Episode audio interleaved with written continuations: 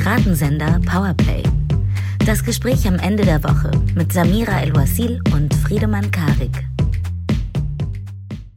Damit herzlich willkommen zu einer neuen Ausgabe Piratensender Powerplay. Friedemann ist bereit, wir können loslegen. Großartig. Hi, und ich bin nicht nur bereit, ich bin in einem Raum mit Samira. Wir sind kommt, äh, Magic. Das ist wirklich wie, äh, wie der Halley's Komet, heißt er? Ja.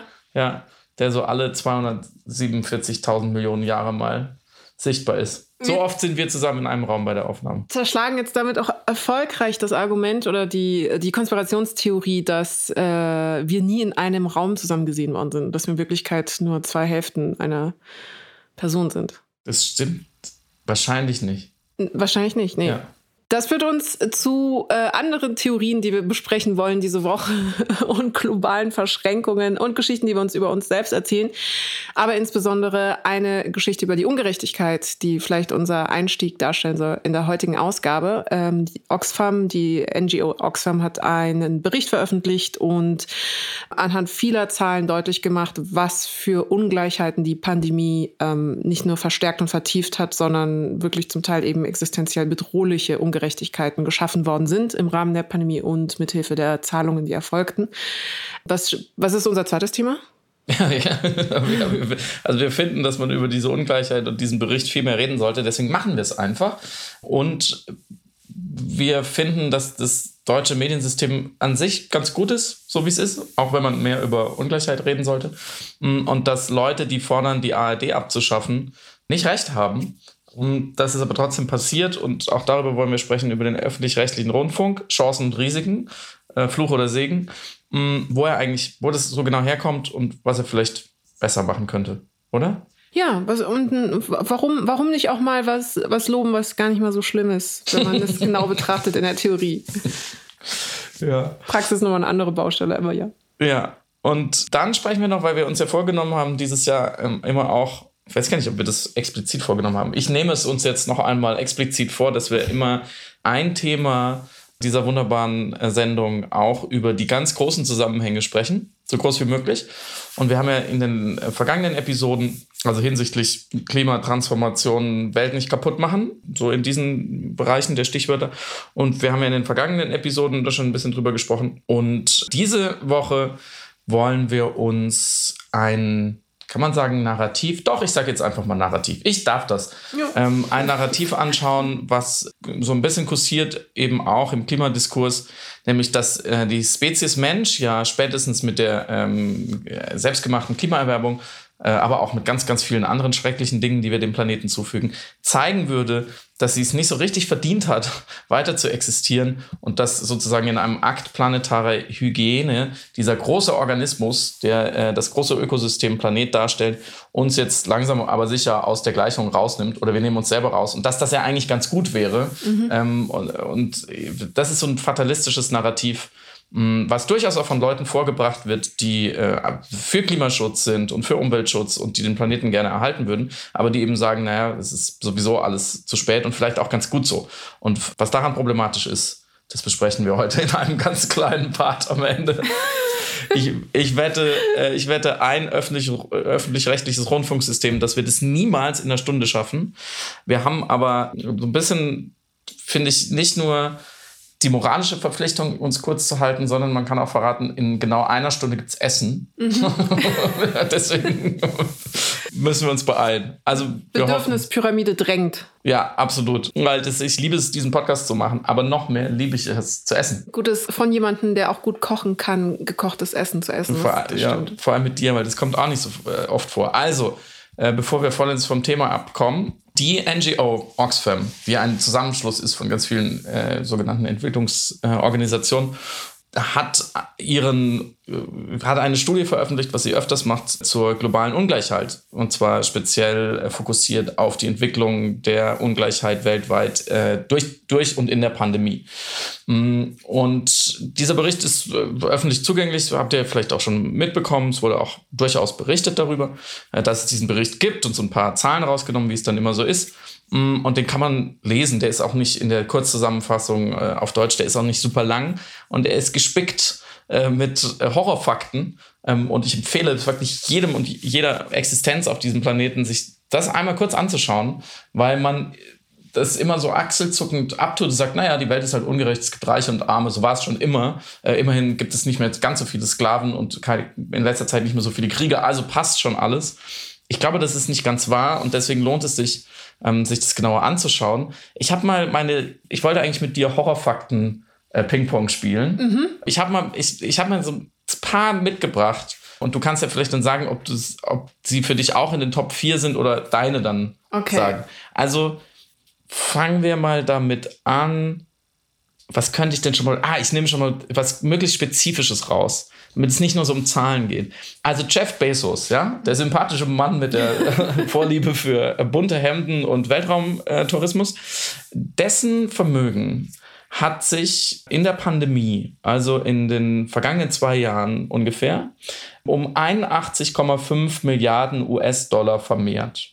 Also es ist nur das, was er mehr dazu gewonnen hat. 81,5 Milliarden US-Dollar. Jetzt kann man sagen, ja, lass dem Mann doch seine paar Milliarden mehr, ist doch eigentlich auch völlig wurscht. Allein dieser Zuwachs seines Vermögens könnte, und zwar locker, sehr, sehr locker, für die dreifache Impfung, also zweifache Impfung plus die sogenannte Booster-Impfung für alle Menschen auf dieser Welt reichen. Das könnte man locker machen und weil man da auch noch so ein bisschen, ja, so ein bisschen Wiggle hat, bleibt so ein bisschen ein paar Scheine übrig, würde ich jetzt auch einfach sagen, das steht jetzt nicht in dem Bericht, aber ich würde einfach sagen, naja, die Logistik und die, die Impfzentren und so könnte man vielleicht davon auch noch bezahlen, weil also mit 81,5 Millionen Dollar das reicht wirklich locker, um, um von den 8 Milliarden Menschen, die, die noch nicht geimpft sind, was zu viele sind, zu impfen. Das fand ich schon, find, fand ich schon so, so mal, um das so mal ins Verhältnis zu setzen. Du kannst die ganze Welt immunisieren gegen eine tödliche Seuche mit dem Geld, was ein sehr reicher Mann nur in zwei Jahren verdient hat. Das hat vor allem für mich in Bezug auf Elon Musk auch den Weltraumflug nochmal in einen ganz neuen Kontext gesetzt. Wie zynisch es doch eigentlich ist, einen Weltraumflug im Rahmen einer Pandemie zu veranstalten. Und es führt mich auch zu seinem Besitz. Ich will dir einen Ping-Pong-Ball zurückwerfen. Mhm. Elon Musk hat einen Besitz von 294,2 Milliarden Dollar und ist damit in der Top 10 Liste der reichsten zehn Männer der Welt, mhm. neben Jeff Bezos und Bill, ähm, Bill Gates zum Beispiel. Und ich habe mir versucht zu überlegen, wie viel Geld das eigentlich ist. Also 294 mhm. Milliarden Dollar. Das ist so viel, dass ich schon nicht mehr schaffe, es irgendwie wirklich mir konkret vorzustellen. Und Elon Musk ist ja jetzt gerade 50 Jahre alt. Nehmen wir also an, dass er jetzt zum Beispiel noch 40 Jahre lebt, wenn er nicht noch irgendwelche super tollen Mega-Sachen erfindet oder in Kryostasis geht ins Weltraum, dass er 40 Jahre lebt, bis er 90 ist. Mhm. Sein Vermögen ist also so immens, dass er 40 Jahre lang jeden Tag 20 Millionen Dollar ausgeben könnte, bevor er am Ende angekommen ist. Die OECD hat geschätzt, dass es 50 Milliarden Dollar kosten würde, den ganzen Planeten eben zu impfen, wie du ja auch gerade gesagt hast. Und es blieben ihm ja dann immer noch 244 Milliarden Dollar übrig, wenn mhm. er das machen würde, mhm. um seine Spielzeugraketen zu bauen mhm. oder seine Kryostasis-Box. Mhm. Ja, die könnten sich das ja auch teilen. Ja? Musk und, und Bezos. Dann, dann wäre es nicht ganz so furchtbar, was man von ihnen verlangt. Oder was ein Vorschlag auch tatsächlich ist aus der Studie, wenn man diese Vermögenszuwächse der zehn reichsten Männer, mhm. Musk, Bezos, Gates, Zuckerberg und so weiter, wenn man diese Zuwächse in der Pandemie zu 99 Prozent besteuern würde, was schon hart wäre, man nimmt ihnen fast alles weg, was sie mehr verdient haben in der Pandemie, dann könnte man eben alles, alle impfen, klar, habe ich schon gesagt, reicht locker. Man könnte die Ausfälle hinsichtlich äh, Klimaschutz, Gesundheitszuwendung, soziale Absicherung, genderbasierte Gewalt in über 80 Ländern. Locker, es konnte man locker dafür alles bezahlen und diese zehn Männer hätten trotzdem immer noch 8 Milliarden Dollar mehr als vor der Pandemie. Also die hätten immer noch ein bisschen mehr Geld. Es wäre also rein rechnerisch überhaupt gar kein Problem. Man muss halt natürlich dagegenhalten, sagen wir, ja, hatte, hatte Corona so viel mehr Menschen jetzt in die Armut gedrängt? Es sind äh, laut Oxfam-Bericht 163 Millionen Menschen. Mhm. 163 Millionen Menschen weltweit, die wirklich ökonomisch große Schäden erlitten haben. Und da, also ich meine, da reden wir noch überhaupt gar nicht, was auch in diesem Bericht steht. Äh, stärkere Ungleichheit bezüglich Frauen und Männer, steigende Gewalt und so weiter und so weiter. Also da kann man noch ewig weitermachen. Vielleicht holen wir es mit einer Zahl mal nach Deutschland, weil ich die auch ganz gut fand. Mhm. Ähm, und ähm, die kommt aus dem Handelsblatt. Also sind nicht irgendwelche linken AktivistInnen, die sich das ausdenken, sondern das sagt das Handelsblatt. 40 deutsche DAX-Konzerne werden mit einem voraussichtlichen Nettogewinn von knapp 120 Milliarden Euro in 2021, im Pandemiejahr 2021, mehr als doppelt so viel verdient haben wie im Vorjahr. Und diese 40 DAX-Konzerne schütten natürlich diesen Gewinn aus an ihre AktionärInnen, die größtenteils auch eher vermögende Menschen sind. Das werden dann 45,5 Milliarden Euro. Also mehr als in den Jahren zuvor, sogar ein neuer Rekord. Und Jetzt wird es noch brisanter. Gut ein Dutzend dieser Konzerne hat seit Ausbruch der Corona-Pandemie sogenanntes Kurzarbeitergeld für ihre Beschäftigten in Anspruch genommen. Das bedeutet einfach, dass der Staat, wenn Menschen, also wenn ArbeitnehmerInnen weniger arbeiten sollen, weil gerade die Konjunktur einbricht oder weil es schwierig ist, zu arbeiten wegen Pandemie zum mhm. Beispiel, dass der Staat für einen Teil der Gehälter aufkommt, mhm. damit die Unternehmen nicht die vollen Gehälter bezahlen müssen, obwohl sie nicht produzieren können oder viel weniger produzieren können. Und dieses Dutzend der Konzerne wird zusammengerechnet Dividenden von gut 10 Milliarden Euro ausschütten. Das heißt, diese Unternehmen haben also in der Pandemie von, vom Staat Hilfe bekommen, damit es so laufen konnte, wie es gelaufen ist. Und jetzt haben sie trotzdem, oder gerade deswegen, ist ja auch völlig wurscht, mhm. sehr, sehr, sehr viel Geld verdient. Und das geben sie ihren vermögenden AktionärInnen. Das finde ich ist so ein gutes Beispiel von Umverteilung von unten nach oben. Da fällt mir dann auch nicht mehr viel zu, dazu ein. Und was wir auch an uns selbst schon mehrmals kritisiert haben, ich wusste, ich weiß sowas nicht. Mhm. Ich wusste sowas nicht. Mhm. Ich musste mir erst diese Studie dann doch nochmal genauer anschauen. Wusstest, hast du das Gefühl, Nein. du wusstest halbwegs, was da drin steht? Nein, das war, glaube ich, die größte Ironie für mich eigentlich des ganzen Beitrags, der wirklich auch äh, schwer zu lesen ist, des Reports, weil im Grunde ist dieser Reichtum eine direkte Folge einer großen Krise, einer globalen Krise. Also wir mhm. haben eine Pandemie, die auch Menschen unabhängig von den ökonomischen Situationen weggerafft hat. Und nichtsdestotrotz sind das die absoluten Krisengewinner, also Pandemie-Millionäre. Und das Ganze ist ja auch eine direkte Folge eben der staatlichen Politik zur Unterstützung der Wirtschaft. Das Geld wurde also wieder eingespeist, um auch die durch die Covid-19 ausgelöste Wirtschaftskrise natürlich zu bewältigen. Und dort, also too big to fail, hatten wir mhm. die Situation, dass eben durch diese Unterstützung quasi ein Markt wieder regeneriert wird, dass er wieder in einen Modus kam, in dem eben Pandemie-Millionäre wahnsinnig davon profitieren konnten.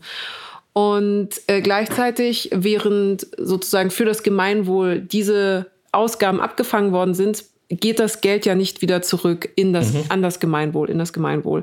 Die ganz anderes Beispiel, eben Impfpatente zum Beispiel, also die wurden ja auch äh, mhm. unterstützt, staatlich subventioniert, zu Recht. Ähm, es wurde auch wahnsinnig viel Geld in die Forschung gesteckt. Das heißt, im Grunde genommen auch Steuergelder, die von uns BürgerInnen dorthin abgewandert sind, aber das Gewinn, der Gewinn wird dann nicht wiederum zurück monetarisiert an die BürgerInnen. Es geht nicht zurück in den freien Markt, sondern es ist natürlich ein Privatgewinn.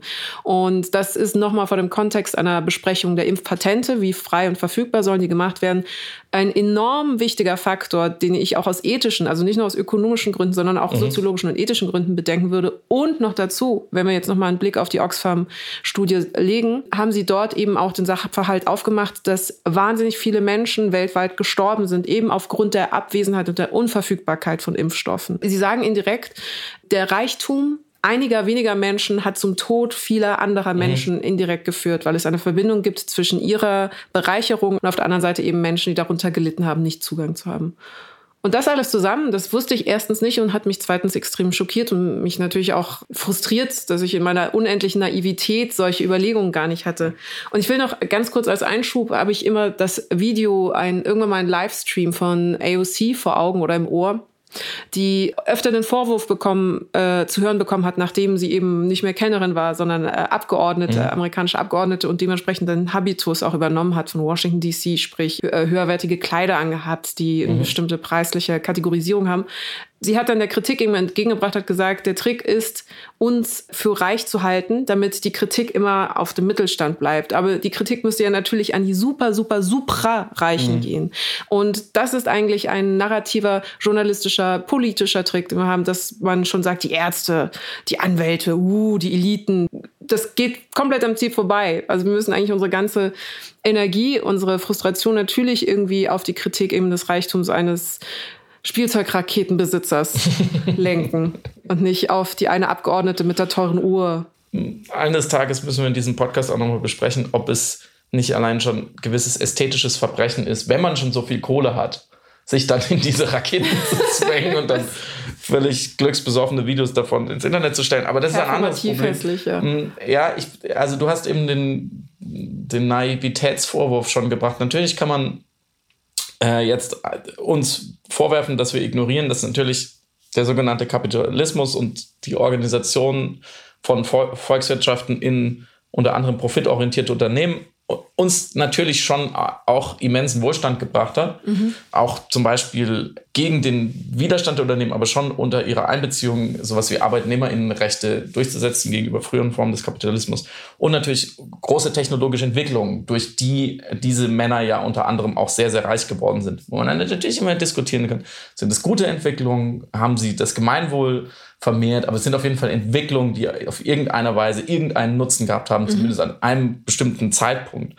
Das ist auf jeden Fall richtig und das Rad will man an vielen Stellen natürlich auch nicht zurückdrehen.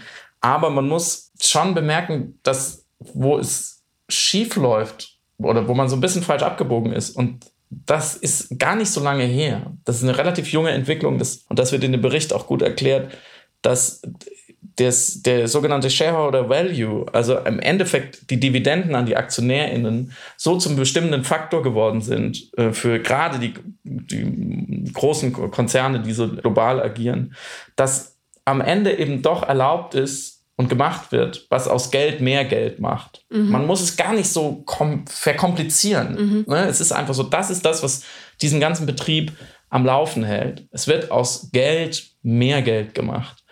Und die Nebenwirkungen sind mindestens zweitrangig, wenn nicht an vielen Stellen egal.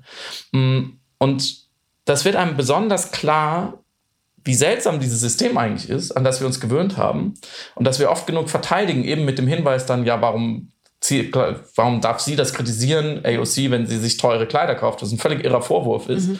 aber was zeigt, wie gut wir daran sind, ähm, Kritik am System selber äh, abzulenken auf Personen. Mhm. Das wird einem, wurde mir nochmal besonders klar, ähm, wenn man sich die Lösungsvorschläge von Oxfam anschaut. Allein deswegen ist diese Studie schon lesenswert, weil sie sehr konkrete Lösungsvorschläge haben oder Verbesserungsvorschläge, zum Beispiel die Patente für die Covid-Impfung auszusetzen. Aber sie schreiben an einem Punkt, hm, dass diese Unternehmen, die gerade einfach turbokapitalistisch äh, agieren, die sollten, ich zitiere, also deren Geschäftsführung, das ist auch ein interessanter Punkt, also die, die Personen, die dieses Unternehmen führen, sollten verpflichtet werden, die Unternehmensziele und Erfolgs- und Leistungsindikatoren innerhalb der planetaren Grenzen und unter Beachtung der menschenrechtlichen Sorgfaltspflicht festzulegen und umzusetzen. Zum Beispiel durch die Vorgabe, dass das Geschäftsmodell kompatibel mit dem 1,5 Grad Ziel ist. Mhm. Zur Durchsetzung sollte es behördliche Sanktionsmechanismen und eine zivilrechtliche Haftung der Geschäftsführung geben. So, der letzte Satz ist natürlich die Frage, okay, wie kriegt man die Manager und CEOs dann dazu, das auch durchzusetzen, indem man sie eben persönlich auch haftbar macht. Aber interessanter finde ich das vorher. Das Geschäftsmodell sollte kompatibel mit dem 1,5 Grad Ziel sein. Das bedeutet ja nur, dass wir von extrem mächtigen und wichtigen AkteurInnen, also ähm, institutionellen AkteurInnen im globalen Spiel sozusagen, im, im, in, der, auch in der Stabilität unserer Gesellschaften, äh, supranational, verlangen, die Welt nicht zu zerstören. Ja. Das ist ja eigentlich alles, was, wir, was in, diesem, in dieser Forderung steht. Und also planetare Grenzen, also nicht kaputt machen, bitte, und Beachtung der menschenrechtlichen Sorgfaltspflicht, also nicht auf Menschenrechten rumtragen will. Und das ist jetzt ein Vorschlag, der kommen soll und daran sehen wir ja schon, wo wir gerade stehen. Also, und dann muss man sich ja einfach nur fragen, in was für einer Welt will ich leben? Also will ich in einer Welt leben, in der Unternehmen das nicht beachten und die Welt kaputt machen, damit reiche Menschen reicher werden? Oder möchte ich in einer Welt leben, in der sie die Welt nicht kaputt machen? Und irgendwie, irgendwie ist die Antwort relativ einfach. Und inzwischen denke ich wirklich, dass wir, dass, das wirklich der Kern der Probleme ist, und dass wir darüber viel zu wenig diskutieren und dass wir unfassbar viel über andere Dinge diskutieren, die uns wichtig sind, wie über Wörter zum Beispiel. Das ist auch richtig so, dass wir in den letzten Jahren mehr über Wörter diskutieren. Aber dass es vielleicht auch genauso wichtig wäre, darüber zu diskutieren, ob Geld Welt kaputt machen sollen darf oder nicht. Ja. Hab, ja, nein, ich habe, es ist, ich lasse gerade den Gedanken sacken, weil er eigentlich so ein, so ein logischer, wahrer Gedanke ist und gleichzeitig eine Beklemmung in mir auslöst, dass dieser Gedanke gedacht und gesagt werden muss. Mhm. Das ist äh, ganz seltsam. Deswegen die Pause. Es ist aber die perfekte Überleitung zu unserem nächsten Thema, was mir ganz besonders am Herzen liegt, nämlich die Wichtigkeit und die Notwendigkeit eben finanziell unabhängiger Medien für die, äh, für die Erfüllung ihres Grundversorgungsauftrages, nämlich unsere öffentlich-rechtlichen Sender. Ich habe erstens, weil wir am Anfang moniert haben, dass Oxfam nicht so wirklich viel oder genügend stattfand mhm. in den mhm. Medien, nachgeschaut, ob das überhaupt ein Nachrichtenthema war. In, und also bei den öffentlich-rechtlichen, bei den privaten. Und tatsächlich war es so, bei den privaten nada, nichts, gar nichts. Also klar, RTL, Pro7, Kabel 1 und so weiter, die haben natürlich Nachrichtenformate. Da war das selbstverständlich nicht Thema, jetzt groß über Oxfam irgendwie zu erzählen. Ähm, Warum selbstverständlich? Weil ihr Nachrichtenplatz begrenzter ist. Das muss mhm. man dazu sagen, als bei den öffentlich-rechtlichen. Die haben weniger Nachrichtenslots. Also die haben bei ProSieben gibt es zum Beispiel Newstime, sind genau 15 Minuten. Mhm. Und dass sie die mit äh, anderen Nachrichtenwerten äh, bestücken oder andere Nachrichtenwerte habe, haben, das verstehe ich sogar ein bisschen aus Sicht eines Privatsenders. Aber das führt uns eben genau mhm. zu der Wichtigkeit der öffentlich-rechtlichen Sender, die eben finanziell unabhängig diese Nachrichten kuratieren können. Aber NTV, was ja zur RTL-Gruppe gehört und äh, Welt, was früher N24 war, haben tatsächlich über die Studie berichtet, aber jetzt nicht mit der großen Analyse mhm. oder dem großen Essay. AD und ZDF hingeben haben haben die Studie nicht nur erklärt, es gibt sogar von Logo, dem Kinderangebot mhm. von ZDF, eine Kinderversion von dieser Studie. Stark. Die total toll ist. Und ich möchte noch einen Satz daraus zitieren, mhm. die wirklich es mir auch nochmal sehr, sehr gut erklärt hat. An dieser Stelle herzlichen Dank an Maike, weil ich finde es sehr schön, am Ende steht, dieser Beitrag wurde geschrieben von Maike. Danke, Maike. Danke, Maike. Maike statt Musk. Ja. Maike schreibt nämlich, die Menschen von Oxfam haben für eine Vermögenssteuer einen Plan gemacht und der würde jedes Jahr mehr als zwei Billionen Euro bringen. Eine Billion, das sind 1000 Milliarden. Oder eine Million Millionen. Oder eine Eins mit zwölf Nullen. Und mit diesen zwei Billionen Euro im Jahr könnten 2,3 Milliarden Menschen aus der Armut geholt und Corona-Impfstoffe für alle Menschen auf der Welt hergestellt werden. Und das steht in diesem Logobeitrag, der Oxfam erklärt. Und alleine für diesen Logobeitrag wurde ich nochmal, wenn es nicht nötig gewesen wäre, überzeugt worden von dem noblen, schönen Gedanken der Existenz der öffentlich-rechtlichen Sender. Genau, wie wir überhaupt auf das Thema kamen, ist es eigentlich ein super minabler Anlass, ähm, super unwichtig, nämlich der parlamentarische Geschäftsführer der CDU, Markus Kurze, hatte in Sachsen-Anhalt eben der, der CDU-Landtagsfraktion. Äh, genau, Landtagsfraktion. Sein Landespolitiker. Ja. Hatte einfach in den Raum geworfen, man wolle das erste als eigenständigen Kanal abschaffen. Das war sein Zitat. Und es sei das langfristige Ziel, eben die ARD abzuschaffen. Dann gab es natürlich eine große Reaktion darauf. Er ist dann ein bisschen zurückgerudert und meinte, abschaffen sei das falsche Wort gewesen. Er meinte eher umwandeln und erklärte genauer, Zitat, dass das erste als Schaufenster der Regionen und das ZDF als bundesweiter Sender dienen solle. Mhm. Und ich habe sehr gelacht bei dem Satz, weil im Grunde ist das gar nicht so weit weg von wie es gerade aufgeteilt ist zwischen ARD und ZDF. ZDF zentral organisiert aus Mainz heraus und die ARD noch die Drittsender mitbedienend. Das, also naturgemäß für jede Landesmedienanstalt, für jedes Bundesland äh, gibt es einen Sender und dieser Sender bedient dann eben nochmal das regionale und lokale Programm um den eigenen Grundversorgungsauftrag zu erfüllen. Und im Grunde macht er genau das, was Markus ähm, Kurze. Ne? Kurze, danke schön. Was Markus Kurze gefordert hat und glaubt, sich aber in einer konservativen Position irgendwie dagegen stellen zu können und ist da sehr nah übrigens bei seinen britischen Kollegen, den britischen konservativen äh, aktuellen äh, Kultusministerin, die meinte, sie wolle jetzt für 2027 der BBC die Gebühren einfrieren. Das ist das genaue Wording. Wording, Wording. Wording. Derzeit ist es so, dass Briten zum Beispiel eben zum Erhalt der BBC knapp 190 Euro zahlen pro Jahr und sie wollen, so, sie wollte das Nadine Doris im abschaffen. Hinzu mhm. kam natürlich, dass Boris Johnson auch ein bisschen gerade ablenken musste von etwaigen Partygates oder so. Wie wichtig sind denn, wie oft schaust du persönlich ARD oder ZDF oder konsumierst ihre Inhalte online? Ich habe vorher noch eine Gegenfrage. Ja, immer. Warum will jetzt Markus Kurze, dieser berühmte CDU-Landtags- Abgeordnete das eigentlich? Was hat er gegen die ARD? Da fallen mir jetzt, um deine, auf deine Frage zu antworten, ganz viele tolle Sendungen ein in der ARD. Ich werde jetzt keine nennen, weil sonst sind die anderen Sendungen vielleicht beleidigt und fühlen sich nicht berücksichtigt. Aber warum? Es läuft doch das Fernseher an, weiß nicht, Tagesschau zum Beispiel, Nachrichten. Was hat er? Also es gibt äh, zwei inoffizielle Gründe, die man wissen, also mit Wissen spekulierend anführen kann. Nämlich äh, naturgemäß haben die Konservativen immer eher ein Problem mit den öffentlich-rechtlichen, das demokratisch ausgerichtet wird, aber sehr kritisch natürlich mit der mit dem politischen mhm. äh, Sachverhalten umgehen muss. Und ein Vorwurf ist, dass öffentlich-rechtlichen in ihrem demokratischen Grundauftrag doch zu ideologisch verbrämt sein. Aber ein Vorwurf ist äh, der klassisch linksgrün versiffte, mhm. äh, das klassisch linksgrün versiffte ZDF oder eben die ARD. Ein anderes ist, es gibt noch ein Echo aus einem Regierungsstreit von Ende 2020. Da war es gerade, dass die äh, Erhöhung der Rundfunkbeiträge eben debattiert worden ist. Mhm. Und das ist immer so ein populistisches Kampfthema im Sinne von, wir sorgen dafür, dass sie nicht mehr für etwas Geld zahlen müssen, was ihnen ohnehin nicht gefallen könnte, weil da sind wir wieder bei Vorwurf 1, es ist ja so ideologisch verbrämt. Mhm. Deswegen wird das ganz gerne auch immer im Wahlkampf nochmal rausgeholt und gezückt die Karte, wir sorgen dafür, dass eben die Gebühren abgeschafft werden.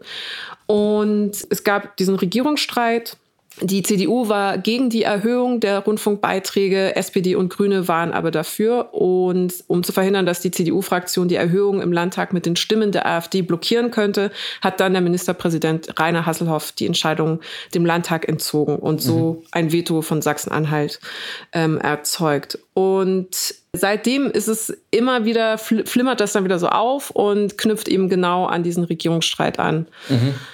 Also ich fand es ja. witzig, dass er, also sein, er hat seine Kritik in, mit einem Beispiel so ein bisschen konkretisiert. Mhm. Er hat gesagt, im öffentlich-rechtlichen Rundfunk kommen Minderheitenmeinungen stärker vor, mhm. vor als die Meinung der Mehrheit. Ja. Das merken wir uns mal. Minderheitenmeinung zu viel. Und ein Beispiel dafür war, dass er sagt, die Sender sollen nicht immer noch diejenigen zu Wort kommen lassen, die mehr und mehr Klimaschutz wollen, sondern die, die das bezahlen müssen. Kann jetzt auch mal kurz drüber meditieren, ob es eine Minderheitenmeinung ist, mehr Klimaschutz. Ich glaube, in Deutschland bei den Umfragen meistens eine Mehrheitsmeinung. Und zweitens, diejenigen, die das bezahlen müssen, sind die jetzt eine Minderheit oder eine Mehrheit? Weil, oh, nächste Frage, wenn wir das Klima nicht schützen, wer muss es dann bezahlen? Also alles ein bisschen, glaube ich, nicht so richtig zu Ende gedacht. Aber ähm, man könnte jetzt natürlich auch sagen, das ist für so ein äh, parlamentarischen Geschäftsführer der CDU-Landtagsfraktion in Magdeburg. No offense, mhm. äh, bestimmt ehrenvoller Titel und Job, aber es ist natürlich auch eine Möglichkeit, überregional in die Medien zu kommen, mhm. in einer Partei, die sich gerade findet und die nicht so richtig vielleicht funktionsfähig ist, wo man vielleicht auch so ein bisschen schielt, was man noch werden kann. Mm. Und man könnte jetzt natürlich auch sagen, ja, das kann der Herr, der Herr Markus Kurze ja wollen. Das ist ja okay. Seine Partie, Partei wollte ja auch schon viele interessante Dinge in der Geschichte, zum Beispiel Vergewaltigung in der Ehe straffrei halten oder keinen Mindestlohn oder Menschen nicht staatlich anerkennen, die anders lieben, als vielleicht diese Partei sich vorstellt. Also das hat dann auch alles nicht so richtig geklappt und deswegen finde ich es auch eigentlich, ich bin sehr vorsichtig mit diesem Wort, aber ein bisschen süß, dass mhm. er sagt, naja, das ist politisch gerade nicht umsetzbar, das ist das Fernziel. da war viel Spaß, ähm, aber also wie du schon gesagt hast, diese Angriffe haben eine gewisse äh, Tradition und noch, es gibt noch eine ironische Weiterumdrehung des Ganzen in der Geschichte des öffentlich-rechtlichen Rundfunks in Deutschland, ähm, dass das ZDF, was er ja gerne behalten würde, mhm. was anscheinend besser berichtet als die ARD in, in, in seiner Wahrnehmung. Augen, ja. ja. lassen wir jetzt einfach mal so stehen. Ich, würde ich jetzt auch nicht, weil wenn wir jetzt sagen, ja, aber die ARD ist doch eigentlich besser als das ZDF, oh Gott, oh Gott, das machen wir jetzt nämlich auch nicht. Aber dieses ZDF war ja auch schon das letztlich ein bisschen nach Eigentor riechender Ergebnis eines konservativen Strebens nach einem eigenen Fernsehen. Ja. Das sogenannte Adenauer Fernsehen. Konrad Adenauer, wir erinnern uns, war mal Bundeskanzler ganz früher. Der wollte so Ende der 1950er Jahre. Dem, dem war das auch nicht so geheuer, was der NDR und der WDR da macht, weil die waren ihm zu links. Das fand er nicht so gut, obwohl er gerade die absolute Mehrheit hatte. Ähm, das muss man sich von heute aus unserer Sicht ja. mal, auch noch mal auf der Zunge zergehen lassen. Und deswegen hat er wirklich versucht, und das, das war auch nicht nur ein Hirngespinst, sondern er hat wirklich Leute eingestellt und Gelder dafür freigemacht und privatwirtschaftliche Mittel eingeworben und so weiter und so fort, ein zweites Fernsehen zu installieren, was im Endeffekt aber doch staatsgelenkt und zwar von ihm gelenkt gewesen wäre. Und weil diese Machtkonzentration ein bisschen dubios war, hat das Bundesverfassungsgericht das auch gestoppt. Also hat gesagt, es geht nicht. Letztendlich entstand aus dieser Initiative aber tatsächlich dann das ZDF, ähm, was, glaube ich, dann auch nicht besonders auf Linie war. So, also die, das hat schon Tradition, dass die Konservativen versuchen, da so ein bisschen reinzupfuschen. Ähm, und das geht dann nach hinten los. Mal gucken, wie die Initiative von Herrn Markus Kurze aus Magdeburg nach hinten losgeht. Mm, aber man fragt sich natürlich dann schon, du hast es ja auch schon sehr schön eingeleitet und erklärt, warum ist es denn so wichtig, dass wir diese, also dass wir so ein plurales System haben. Und was bedeutet denn dieser Grundversorgungs- oder Bildungsauftrag, mhm. den Herr Kurze nicht als erfüllt ansieht oder nicht gut erfüllt ansieht, weil zu viel Minderheitenmeinungen vorkommen. Und tatsächlich steht sowohl in dem Auftrag als auch in den entsprechenden Urteilen vom Bundesverfassungsgericht, was sich natürlich immer wieder damit beschäftigt hat, was sollen diese Sender eigentlich machen? Was heißt das eigentlich Grundversorgung? Was heißt Bildungsauftrag genau? Steht unter anderem drin, dass sie eben auch Minderheitenmeinungen abbilden sollen. Und das ist dann schon, das ist dann schon so doppelt lustig, dass er, dass er die ARD dafür kritisiert, was sie halt einfach per Gesetz verpflichtet ist zu tun. Ja, es war sehr viel Schönes dabei. Also wie gesagt, auch diese, dieser Wunsch nach den Lokalsendungen, auch das ist im Rundfunkstaatsvertrag mit verankert. Also dass es wichtig ist, dass auch das lokale, das regionale Gehör findet und eben genau Minderheiten oder kleine Gruppen auch äh, eine Sichtbarkeit erfahren. Ich weiß auch nicht, er hat genau das gefordert, was sowieso schon da ist. Aber erstmal dagegen Danke. sein. Und warum ich da gerne auch mit dir drüber sprechen wollte, warum eigentlich, weil wir vergessen manchmal ja ganz gerne, wie viel wir eigentlich von der AD und ZDF auch konsumieren, mhm. ohne es zu merken. Also wie häufig doch ich auch dann im, äh, in der Mediathek ähm, Sachen anschaue oder auf einfach der AD und ZDF, den Nachrichtenseiten oder unsere, die politischen Talkshows, die wir auch konsumieren, die quasi Fernsehagora sind. Ja, oder unsere Freunde und Freundinnen vom Deutschlandfunk und all seinen ja, Spartenradios. Ja, ja absolut. Was würden wir ohne sie tun in diesem Podcast? Ich hätte überhaupt gar, gar nichts zu erzählen. Ja, wirklich, nein, aber es ist wirklich so. Und man also konsumiert über den Tag verteilt wahnsinnig viel öffentlich-rechtliche Inhalte, ohne es zum Teil zu merken. Auch Sachen, die auf Twitter geteilt werden. Also so, mhm. weiß ich nicht, jeder fünfte virale Tweet ist irgendein Ausschnitt aus irgendeinem Interview, was auf einem öffentlich-rechtlichen Sender stattgefunden hat. Oder Phoenix, auch die Bundestagsdebatten, dass die eine Transparenz äh, erzeugen für die demokratischen Prozesse und dass man mhm. sich als Bürgerin sofort einschalten kann und äh, im Livestream gucken kann, was gerade geredet und gesprochen wird, äh, macht einfach äh, die Sender, die finanziell unabhängig sind, die also keine Werbepartner haben, die sie irgendwie bezirzen müssen und keine Werbeblöcke haben, die sie verkaufen müssen, sondern wirklich finanziell unabhängig auf Grundlage eines solidarisch geprägten, gebührenfinanzierten Modells mhm. zu einem demokratisch immens wichtigen Pfeiler einer Gesellschaft, die sich frei, grundversorgt und alles abbildend ähm, informieren möchte über den aktuellen Sachverhalt und davon ausgehen kann, die Nachrichten haben keinerlei Bias oder also der über die üblichen äh, berichterstatterischen Probleme hinausgeht. Und diese Freiheit erlaubt dir natürlich viele coole Sachen, aber auch Quatschsachen. Und mhm. wir verhandeln das natürlich auch. Die große Frage gehört zum Grundversorgungsauftrag. Sowas wie Fußball oder mhm. der Einkauf, der teure Einkauf von Fußballrechten oder Schlagermusik. Gehört so eine äh, Sendung wie Wetten das zum, äh, zu Informationsauftrag ähm, der Bevölkerung. Und viele würden sagen, na klar, weil auch Schlager ja Teil der deutschen Kultur ist und Fußball ja auch immanenter Teil der deutschen mhm. Kultur. Mhm. Also wäre es doch super unfair, wenn nur die Privatsender oder wenn man nur auf den Privatsendern eben äh, etwas, das eine wichtige Kulturtechnik ist in Deutschland sehen könnte. Klammer auf, das war auch eigentlich indirekt eine Verteidigung von der Existenz von Schlagermusik und äh, Florian Silbereisen und alles, was dazugehört, das Raumschiff meinetwegen, ähm, was natürlich auch von den Gebühren bezahlt wird. Äh, und eigentlich doch in dieser Logik sogar eine Berechtigung hat, dort stattzufinden, Klammer zu. Ich bin froh, dass ich jetzt drum gekommen bin, zu sagen, da auf diese rhetorischen Fragen zu antworten. Ob jetzt Fußball und Wetten das für mich in die, in die Grundversorgung gehört. Ja, weil es ja, also ich finde es so müßig. Ich, ich hätte, also ich hätte sich natürlich fragen können, was ist ja müßig, weil wie beantwortet man die Frage richtig? Oder, also es gibt ja keine richtige Antwort. Entweder man genau, die, die Frage ist die Antwort, finde ich. Ja. Das wird viel zu oft vergessen, was der öffentlich-rechtliche Rundfunk uns auch gerade, wenn wir ihn kritisieren und auch zu Recht kritisieren aus verschiedenen Perspektiven, für, ein, für eine unschätzbare Arena bietet, um gewisse mehr oder weniger dringende oder gerade aufkommende oder, oder Evergreen-artige äh, Konflikte unserer Gesellschaft, menschlichen Zusammenlebens, äh, des Diskurses, Politik, Gesellschaft, Wirtschaft und so weiter ähm, auszufechten. Weil der öffentlich-rechtliche Rundfunk, ähm, den zeichnet ja vor allem auch ein, eine Qualität aus, eine Beschaffenheit. Er muss produzieren. Mhm. Er muss ständig senden. Mhm. Er kann, es ist ein sogenanntes Vollprogramm. Er kann nicht sagen, ach, irgendwie um 13 Uhr gucken die Leute heutzutage kein Fernsehen mehr. Da machen wir da Testbild oder Aquarium oder die schönsten Eisenbahnstrecken. Er muss immer weiter ähm, informieren, unterhalten, senden. Er muss probieren, sich zu entwickeln. Und ähm, dadurch liefert er uns einfach verlässlich ähm, Gelegenheiten zu diskutieren über die mhm. Mehr oder weniger wichtigen Fragen des Zusammenlebens. Ähm, und das allein ist schon so ein großer Schatz, im, auch im Vergleich zum Beispiel zu den USA, wo rein, also so gut wie nur privatwirtschaftlich getriebene Medienunternehmen agieren. So, es gibt natürlich ähm, zum Beispiel National Public Radio und so, aber das sind alles wirklich vernachlässigbare Phänomene. Und man gerade im, im Bereich der äh, politischen Information dann sieht, was das mit einer Gesellschaft auch machen kann. Und ich bin überhaupt nicht der Meinung, dass äh, Fox News äh, allein zuständig ist für die Spaltung der amerikanischen Gesellschaft. Wer diesen Podcast hört, weiß, dass wir uns mit so einfachen Erklärungen nicht zufrieden geben und schon gar nicht mediendeterministisch.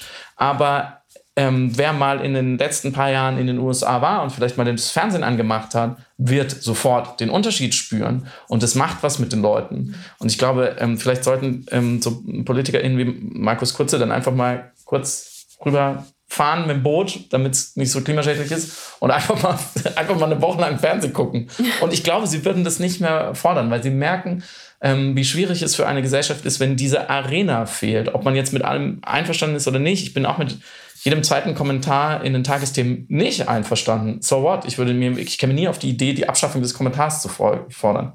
Das ist einfach schlecht für den Diskurs. Man muss auch dazu sagen, und das vergessen auch viele, die öffentlich-rechtlichen haben ja ein umfassendes Dokumentarfilmangebot, beziehungsweise Teil ihres Informationsauftrages auch eine naturwissenschaftliche Aufklärung. Mhm. Also steht sogar im Rundfunkstaatsvertrag, dass man den äh, ZuschauerInnen quasi Informationen mitgeben muss, um internationale, europäische, nationale und regionale Probleme erfassen zu können. Mhm. Und dazu gehört eben nicht nur Auslandskorrespondenten haben und das Auslandsgeschehen zum Beispiel in einem Weltspiegel oder sowas abzubilden, sondern sondern Menschen auch über die Schönheit der Serengeti aufzuklären oder oh ja. eben die Schönheit der Erde insgesamt. Und das ist etwas, das sich äh, Privatsender gar nicht leisten können, so äh, teure Dokumentation tatsächlich in Auftrag zu geben, weil die sich nicht gut äh, monetarisieren lassen, weil mhm. keiner Werbung kauft für die coole, teure Terra X-Dokumentation. Mhm. So, und aufgrund der öffentlich-rechtlichen Sender habe ich auch ein anderes Verständnis quasi von mir, meiner Geografie sozusagen und meinem meiner Existenz als Mensch auf diesem, auf dieser mhm. Kugel, auf dieser blauen Kugel. Und das führt. Fantastische Überleitung. Das führt uns äh, vielleicht zu dem eingangs von dir erwähnten und angeschnittenen Thema, das unser Gespräch von letzter Woche fortsetzen soll, zum, äh, wo wir über Überpopulation und Überbevölkerung gesprochen hatten, nämlich ein Konzept, das die Erde als ganzheitliches ähm, äh, ganzheitliche Organisation wahrnimmt als abgeschlossenes System, nämlich die unter anderem die Gaia-Hypothese. Ja. Darf ich sie einmal in allster Kürze vorstellen? Du kannst sie auch in allster Länge auf, vorstellen, weil ich sie auch Fall. nur so halb kannte. Also ja, ich, ja, also sie, sie, geistert immer wieder so durch, mhm. durch den Diskurs. Ich versuche es so zusammenzufassen, dass es nicht zu völligem Quatsch wird. Okay. Heißt, es gibt ja so ein, es gibt ja so einen Sweet Spot der Zusammenfassung. Kipppunkt, ja. ja, genau. Ich versuche kurz vorher aufzuhören. Ähm, also Gaia, das ist allein der Begriff, kann, kann man auch dann selber nachlesen, ähm, griechische Göttin, äh, die so, die Schaffenskraft und die Natur und die Welt äh, symbolisiert in der Mythologie. Könnte man jetzt wieder eine Stunde allein erzählen, was die, die angedichtet haben. Ist auf jeden Fall eine sehr frühe, äh, in der Hierarchie sehr frühe Göttin, die also quasi direkt aus Chaos hat sie erschaffen und so weiter und so fort. Ähm, und diese Gaia-Hypothese ähm, wurde entwickelt von einer Mikrobiologin, Lynn Margolis, und einem Chemiker, Bio Biophysiker und Mediziner namens James Lovelock in den 1970er Jahren. So, ihr merkt immer, wenn ich die, die Namen so vorlese, dann habe ich es aus der Wikipedia abgeschrieben einfach. Aber damit ich die Namen richtig sage, weil ich finde, äh, Ehre wem Ehre gebührt. Ähm, und die haben sich verschiedene Konzentrationen, zum Beispiel der Salzgehalt war ein ganz wichtiger Hinweis oder Sauerstoffgehalt, in der Atmosphäre, in, in den Meeren, auf, auf dem Planeten über wirklich Milliarden Jahre zurück angeschaut. Was schon irre ist, dass wir das erforschen können. Also durch gewisse Ablagerungen und so, da, da verstehe ich viel zu wenig davon, um es zu erklären, wissen wir, wie vor ein paar Milliarden Jahren dieser Planet aussah. Wir wissen ja zum Beispiel auch, dass es einen großen Superkontinent namens Pangea gab, so und was danach so passiert ist und Dinosaurier und Aussterben, bla bla bla. Und gewisse Phänomene einer Regulation dieser Werte, also dass diese Werte in gewissen Zyklen immer so hoch runtergingen und sich so wie, so ein bisschen sich gegenseitig ausgeglichen haben. Und ähm, die, die Gaia-Hypothese besagt, dass äh, diese Phänomene nur verständlich sind, wenn der Planet, das ist jetzt ein Zitat von James Lovelock, wenn der Planet als einziger lebender Organismus angesehen wird. Also, dass die Gesamtheit aller Organismen auf der Erde, vom Einzeller, vom Plankton über die gesamte Tierwelt bis hin zu Menschen, wenn man ihn als Krone, Krone der Schöpfung überhöhen will, gewissermaßen in einer Symbiose einen größeren Organismus bilden. So. Das muss man, glaube ich, kurz einmal so einsinken lassen, wenn man noch nie davon gehört hat. Und mir hat es total geholfen, zu verstehen, was das mir eigentlich sagen soll, diese Hypothese, über die Computersimulation, die Lovelock ähm, gestartet hat, um das zu belegen oder zu verdeutlichen, namens, mit dem schönen Namen namens Daisy World, so hat er es genannt. Und damit, dabei hat er einen erdähnlichen Planeten simuliert, auf dem es nur zwei Arten von Lebewesen gibt, in dem einfachsten Modell. Mhm. Wusstest du das? Nee. Nee, ich nämlich auch nicht. Das ist nämlich total toll. Zwei Arten von Lebewesen. Also schwarze Daisies, also Gänseblümchen auf Deutsch, schwarze Daisies und weiße Daisies. Die weißen Daisies haben weiße Blüten, die das Licht reflektieren von der Sonne. Mhm. Und die schwarzen Daisies haben schwarze Blüten, welche das Licht absorbieren. So. Und je nachdem, wie viele weiße und schwarze Daisies es gibt, verändert sich die Temperatur mhm. der Luft. Ah, ist ganz ja, logisch, weil die ja. ne, reflektieren oder absorbieren. So. Und in dieser Simulation, dieser ganz einfachen Simulation, verändern sich die Anteile von schwarzen und weißen Daisies immer wieder, mhm. aber die Temperatur bleibt relativ stabil. So, ne? wenn die Temperatur zu arg steigt, dann gibt es mehr von der anderen Sorte und die gleicht es dann wieder aus. Okay, so. ich verstehe. Genau. Und später hat er dieses Modell dann nochmal mit Kaninchen, Füchsen und allem möglichen anderen Volk äh, erweitert, ähm, um zu zeigen, ja, das, es ist egal, wie kompliziert dieses System ist, wenn es in einer Stasis ist, wenn es in einem Gleichgewicht ist, so, dann, dann können da auch gewisse Zyklen über sehr lange Zeiten ablaufen. Es gibt dann auch mal so gewisse extreme Entwicklungen, aber am Ende reguliert es sich dann wieder selbst. So. Und die Gaia-Hypothese sagt eben, dass bevor der Mensch angefangen hat, sich technologisch so weit zu entwickeln, dass er dieses Gleichgewicht aus der Ruhe bringt, war quasi dieses Gleichgewicht perfekt. So, mhm. die, der Planet war einfach gut so, wie er war. Mhm. Und wir stören dieses Gleichgewicht gerade. Und diese Hypothese oder diese Beobachtungen, diese Modelle haben auch zu dem geführt, was wir heute Biodiversität nennen und zu der Debatte darum. Weil man sich zum ersten Mal dann auch so gefragt hat, naja, dieses ganze Sammelsurium, dieses ganze Gewusel hier auf dem Planeten, ist das vielleicht alles nicht durch Zufall so, wie es ist, sondern hat sich so entwickelt, weil es stabil ist über eine ganz lange Zeit. Und erst als wir uns niedergelassen haben und technologische Sprünge gemacht haben, fossile Energie, bla bla bla, ist es aus dem Gleichgewicht gekommen. Und warum ist Biodiversität so wichtig?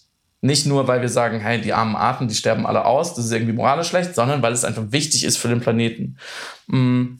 Und wie genau das funktioniert und was, welche Spezies wie wichtig ist und in welchen Verhältnissen auf einem planetaren Level, das wissen wir natürlich noch nicht. Mhm. Das äh, ist natürlich eine große Forschungsrichtung. Äh, ähm, was uns aber zu der etwas, wie ihr schon merkt, etwas wackeligen oder halbgaren These führt, dass es jetzt besser wäre, wenn die menschliche Spezies ausstürbe. So, wir haben es einfach versaut. Wir haben einfach dieses Spiel nicht mehr richtig gespielt. Ein paar Millionen Jahre haben wir es, haben wir es gut mitgespielt. Wir haben das Gleichgewicht gestört. Mm. Und dass unser Aussterben nicht nur heilsam, sogar vielleicht die einzige Rettung für diesen Gaia-Organismus ist, weil wir ihn sonst einfach komplett zerstören. Mm. Und deswegen wäre eigentlich meine direkte Frage an dich, nachdem du so viele schöne öffentlich-rechtliche Dokumentationen gesehen hast, mhm. nimmst du den Planeten so wahr? Resoniert es mit dir? Kannst du dir vorstellen, dass es ein großer Organismus ist? Oder sagst du, okay, das ist im Endeffekt doch irgendwie halb spiritueller Quatsch? Ah, okay.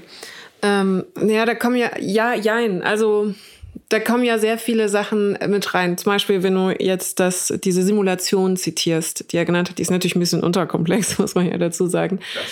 Ganz leicht dann äh, scheint es äh, naturwissenschaftlich, aber nichtsdestotrotz intuitiv Sinn zu ergeben, dass man eben ein ökologisch in sich geschlossenes, rundes System hat, was auch selbst regulativ agieren kann. Mhm. Weil alle nach dem Prinzip Überleben versuchen zu koexistieren und das Ganze dann irgendwann sich einpendelt in ein in sich funktionierendes, ausgeglichenes System voller Balance das erscheint mir erstmal gar nicht so abwegig, man, dass Ökologie immer als geschlossenes System gedacht werden kann, was sich eben selbst reguliert. Und wir kennen ja diese Simulation oder Modellierung auch aus anderen Bereichen, gerade im äh, Klimadiskurs, zum mhm. Beispiel eben, was passiert, wenn Golfströme plötzlich nie, äh, erkalten oder eine bestimmte Temperatur nicht erreichen. Was passiert, wenn ein Kipppunkt eben erreicht wird, wenn der Amazonas zu sehr gerodet wird äh, und wir den CO2-Haushalt dadurch nicht mehr kompensieren können. Was passiert, wenn zu viel Gletscher abgespalten werden? Werden und ganz viele Aspekte. Und wir denken ja die ganze Zeit in Wenn-Dann-Beziehungen. Und das machen wir ja nur, weil wir uns darüber gewahr sind, dass alles in Kausalzusammenhängen miteinander sehr eng verwoben, verflochten ist. Nur, du hast es gerade selber gesagt, sind wir uns der Komplexität eben dieser mhm. ganzen Zusammenhänge noch nicht 100 Prozent gewahr und bewusst. Jetzt habe ich das aber tatsächlich auch so verstanden, dass die Gaia-Hypothese, nehmen wir mal das als Prämisse, also die Erde ist ein sich selbst heilendes System, mhm. das sozusagen äh, im Zweifel exterminiert oder sich selbst exterminieren lässt, was das System stört. Da sind wir eben beim äh, Stichwort Mensch. Mensch entweder als äh, Parasit oder als Krankheit der Erde. Und ich meine, dass diese, diese Grundprämisse, die ich wie gesagt, naturwissenschaftlich intuitiv noch nicht komplett abwegig finde, wurde ja dann aber eben weiter gedacht als eine, ein, esoterisches Narrativ oder eben als fast ein ideologisches Denken, ein antihumanistisches ideologisches Denken. Was biozentristisch ist, meint also, wir achten auf äh, die, die Ethik, die, die Rechte der Natur sozusagen oder eben der Tiere, äh, aber antihumanistisch in dem Moment. Mhm. Und in dem Moment, wo es dann ideologisiert weitergedacht wird oder vielleicht diese Prämisse dann fast missbraucht wurde, um sozusagen eine Menschenfeindlichkeit zu legitimieren oder zu sagen, naja, für das höhere Gut, für die Rettung äh, der Welt äh, wäre es dann aber in diesem Kontext total okay, wenn Menschen sterben würden. Da muss ich dann ja sofort sagen, okay, das hat Resonanzen, Stop. nein. Das hat nichts mit der Terra X-Doku zu tun, die ich gesehen habe. Sprich, das ja zynische Weiterdenken oder auch ins esoterisch gehende Weiterdenken denken, also im Sinne von, die Erde wird anthropomorphisiert, was mhm. ja schon mit dem Wort Gaia ein bisschen gemacht wird. Mhm. Die Erde heilt sich jetzt. Die Pandemie ist auch nur ein Weg der Erde, sich von uns Menschen zu heilen. So, da distanziere ich mich, also kriege ich dann auch wirklich äh, Angst und, und laufe dann schreiend davon. Aber es wurde ja auch naturwissenschaftlich ein bisschen widerlegt. Ich glaube, Peter Dave war das wiederum, mhm. Astrophysiker, der die Medea-These dem gegenüber mhm. aufgestellt hat. Fußnote, kleine Korrektur, der Mann heißt Peter Ward. Also, dass es äh, in, in den Zyklen und in der Geschichte der Erde schon Situationen gab, wo die Erde gar nicht so toll selbstregulativ war, wenn man das jetzt so anthropomorphisiert formulieren möchte, wo auch Arten sich selber externalisiert haben, einfach durch Fehlwirtschaft ihrer eigenen Existenz oder durch bestimmte Temperaturunterschiede, die sich nicht selber haben einfangen lassen können oder ja auch Eiszeiten einfach, mhm. äh, wo dann die Frage ist, war, war das war das der Moment, wo dann die Erde und das System so gut funktioniert hat? Und ich sage das so ein bisschen spöttisch natürlich nur auch darüber hinwegzutäuschen, dass mir da als äh, sowohl Anthropologin als auch als äh, Biologin das Grundwissen dafür fehlt. Aber die Medea-These ist zumindest eine naturwissenschaftlich auch mhm. existierende Gegenargumentation zur Gaia-Hypothese. Ja, ich bin sehr froh, dass du das nennst. Also Medea kann man auch nochmal nachlesen, auch eine Figur aus der griechischen Mythologie, eine äh, Frau, die und de deswegen ne, ist so, ich glaube, diese These auch des Selbstzerstörerischen ohne Sinn und der Eskalation, ja. und zwar der brutalen Eskalation, weil die Medea in der Mythologie dann auch gegen im hinteren Drittel ihrer Geschichte ganz schön ausrastet. Ein bisschen, ein bisschen. Man das so zusammenfassen kann. Ja, das ist interessant, aber ich habe dann echt lange darüber nachgedacht und irgendwann habe ich gemerkt, dass ja in diesen ganzen, in, in beiden Konzepten auf eine Art steckt ja die Idee einer Grenze. Mhm. Und zwar einer absoluten, objektiven Grenze, die man erforschen kann. Dann kann man sagen, ah, wenn, wenn wir das machen, wenn wir so viel CO2 mhm. ausbauen, wenn wir so viel verbrauchen, dann passiert irgendwas. Und genau über diese, dieses Konzept der Grenze hinsichtlich Bevölkerungs-, also mhm. Populationszahl haben wir letzte Woche schon gesprochen. Und irgendwie ist es nur eine andere Version dessen. Und es ist an der Stelle auch wieder falsch, wenn nicht sogar gefährlich, in diesem, in diesem, in diesem Grenzkonzept zu denken. Denn es gibt diese klaren Grenzen nicht. Also es gibt natürlich Gesetze und Mechanismen und physikalische Realitäten, das will wir gar nicht bestreiten. Wenn wir sehr viel CO2 in die Atmosphäre blasen, dann erhöht sich die Temperatur und dann wird alles ganz schlimm, überhaupt gar keine Frage. Aber ich glaube, es ist ein Widerspruch in sich, zu sagen, der Mensch hat ein Level an Einfluss erreicht auf dieses ganze System. Man spricht ja auch von Anthropozän, also vom Zeitalter des Menschen, der die bestimmende Kraft ist auf diesem Planeten. mm, um gewisse Spielregeln zu ändern, um gewisse Eskalationen herbeizuführen. Aber er hat nicht genug, also trotzdem gibt es gewisse absolute Grenzen, an die er sich sozusagen halten muss, gegen die er nicht vorgehen kann. Und ich glaube, entweder, also es stimmt eins von beidem. Mhm. Entweder wir sind Teil dieses ganzen Spiels, mhm, mhm, dann können wir auch daran nichts verschieben, dann können wir es aber auch nicht total kaputt machen. Oder wir sind eben da ausgebrochen, dann haben wir auch die Chance, die Grenzen neu zu definieren. Mhm. Zum Beispiel durch Technologie, woran ich nicht glaube, aber es wäre theoretisch möglich. So, es gibt diese vermeintlich objektiven planetaren Grenzen, da wäre ich sehr, sehr, sehr vorsichtig. Und ich glaube, es ist auch nicht zielführend, darüber so stark zu diskutieren, weil wir zum Beispiel das 1,5 Grad Ziel, von dem wir auch vorhin gesprochen haben, woran sich Unternehmen halten sollten, um die Erde nicht weiter zu zerstören, ist ja völlig willkürlich. Das ist ja eine politische Größe, die, mhm. auf die man sich einigen konnte. Das ist wie die Inzidenzen in der Corona-Pandemie. So, die irgendjemand, irgendjemand hat irgendwann gesagt, ja, die Gesundheitsämter können bis dahin nachverfolgen und deswegen müssen wir uns daran halten. So, das ist alles menschlich definiert und veränderbar. Und mir hat es sehr geholfen, noch im Studium, ich eine gute äh, Volkswirtschaftsvorlesung äh, äh, zur Energiewirtschaft. Mhm. Einige so Energiewirtschaft, das schlimmste, trockenstes Thema aller Zeiten. Außerdem musste man sehr viel rechnen und ich bin sehr nicht so gut im Rechnen. Da musste ich mich so durchmogeln. Aber da habe ich ein paar interessante Sachen gelernt. Zum Beispiel der Begriff Peak Oil ist so ein sehr gutes Beispiel für eine Grenze, die gesetzt wurde. Also Peak Oil bedeutet, in dem Jahr ähm, hat der Mensch sozusagen den Höhepunkt erreicht in der Entwicklung, wie viel Öl man fördern kann mhm. und damit auch nutzen kann für Energie. Ab da geht es bergab. So, mhm. ne? weil man sagt, klar, es ist eine endliche Menge Öl, die man fördern kann, die, die gibt es, ist eine Ressource, die ist irgendwann zu Ende und deswegen ist die Kurve eine Parabel. Also steigt, steigt, steigt, weil wir immer mehr verbrauchen und dann irgendwann sind wir am Peak und dann sinkt, sinkt, sinkt und dann ist vorbei. Und das ist ganz schlimm. Deswegen sollten wir lieber langsam machen. Das stimmt natürlich nicht, weil Peak Oil ist natürlich eine ökonomische Größe und die verschiebt sich, weil, also je größer die Knappheit, also je geringer die Versorgung mit Öl, je weniger Öl es gibt, desto mehr steigt der Preis. Und wenn der Preis steigt, wird es wirtschaftlich sinnvoller, an Ölfelder zu gehen, die man bisher als zu teuer erachtet hat. Mhm. Und man bohrt einfach tiefer. Mhm. Und deswegen sind diese Grenzen allermeistens doch menschengemacht. Und relativ. Und ja, genau, und damit völlig relativ. Und selbst wenn sie es nicht wären, wäre es vorsichtig, weil man immer eigentlich in genau diese Hybris verfällt, zu glauben, als Mensch hätten wir verstanden, wie der Laden läuft, mhm. der ja von den Fatalisten der Menschheit vorgeworfen wird. Und eigentlich begehen sie den Fehler, ihre Perspektive, die von mir aus nach dem aktuellen Stand der Wissenschaft sogar stützt sein kann, als absolut zu setzen. Mm, es ist wie, ich habe ein super Beispiel dazu gelesen, es ist wie, wenn man aus einem Fenster aus einem Haus rausguckt, aus dem ersten oder zweiten Stock und sagt, okay, wenn ich aus diesem Fenster springe, dann ist der Boden eine absolute Grenze und ich muss aufpassen, weil wenn ich von weit oben genug springe, dann bin ich tot. Wenn ich Selbstmord begehen will, sieht die Sache schon wieder ganz anders aus. Mhm. Und wenn ich ein Kind bin und ich möchte sehen, wie hoch mein Ball springt, wenn ich ihn rauswerfe, sind diese Grenzen und diese vermeintlichen Gesetze drehen sich komplett um. Und ich glaube nicht, dass wir sozusagen die, so das, das schwarze Schaf in der Familie der Spezies sind auf mhm. dieser Erde, allein schon, weil das eine völlig unlautere Homogenisierung der menschlichen äh, Spezies voraussetzt, als wären wir alle gleich. Mhm. Das stimmt ja nicht. Da müsste man schon nochmal nach denen differenzieren, die den Planeten weiter kaputt machen wollen und die nicht. Wir sind ja eigentlich eher wie so eine Familie, äh, fünf Leute, die im Auto sitzen und der Fahrer im Adrenalinrausch, weil er gierig ist nach mehr, mehr, mehr, hält Vollgas auf eine Wand zu und wir sehen die näher kommen.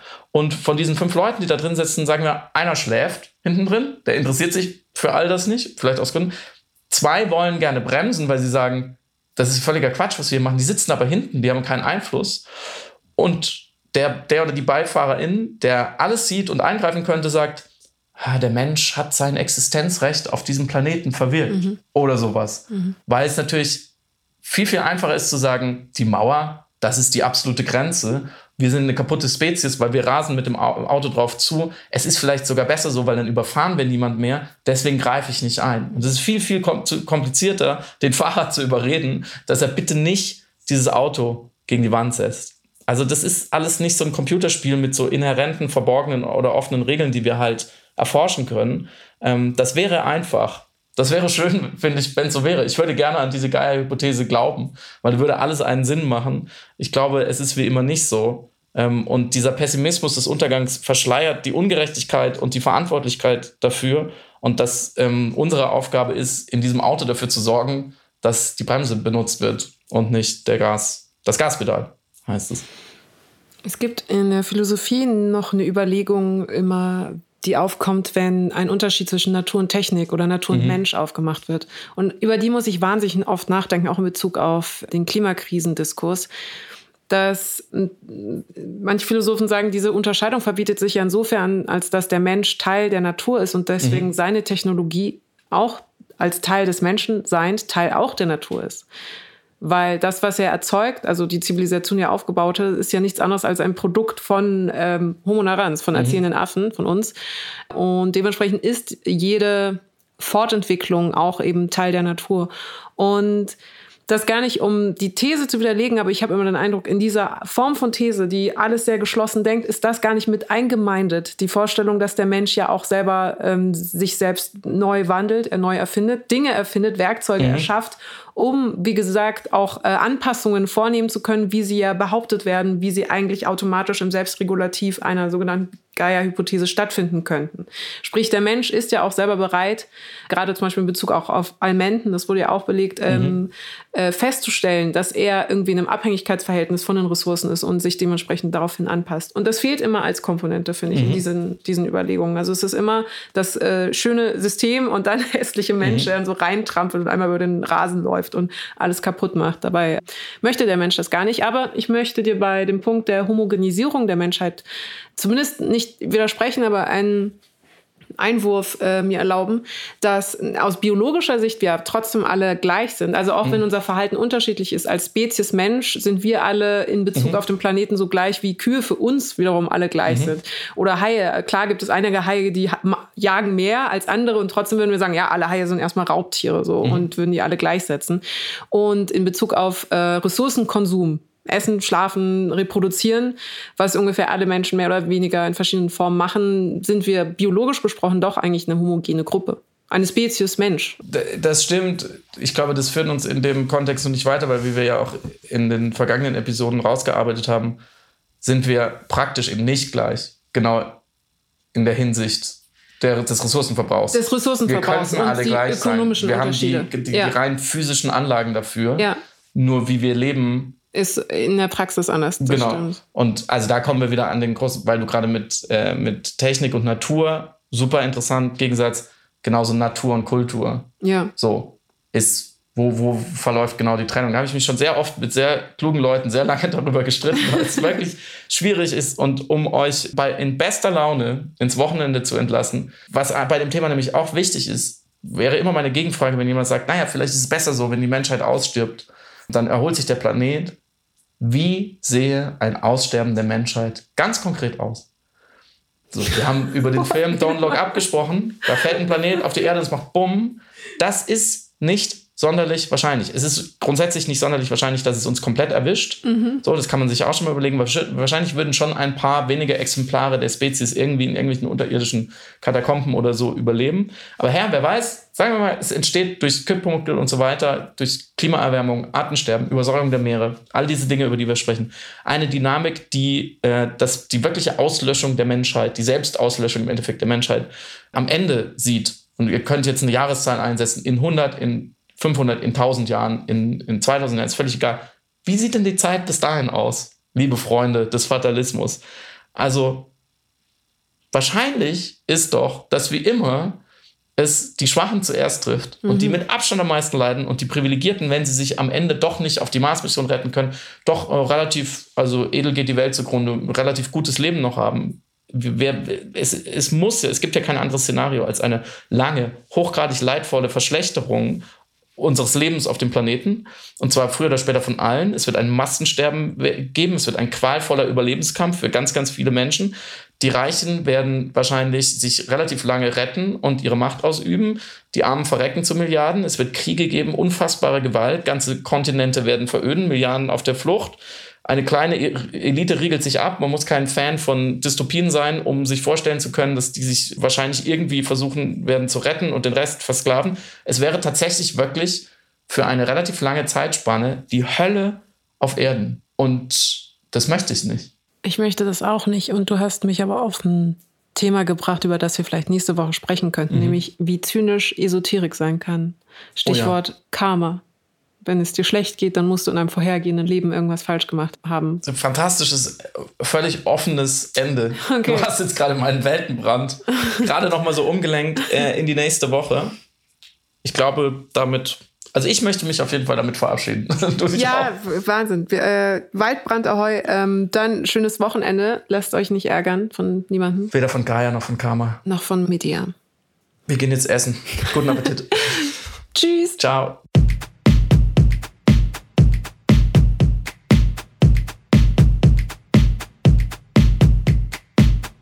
Du hörst Piratensender Powerplay.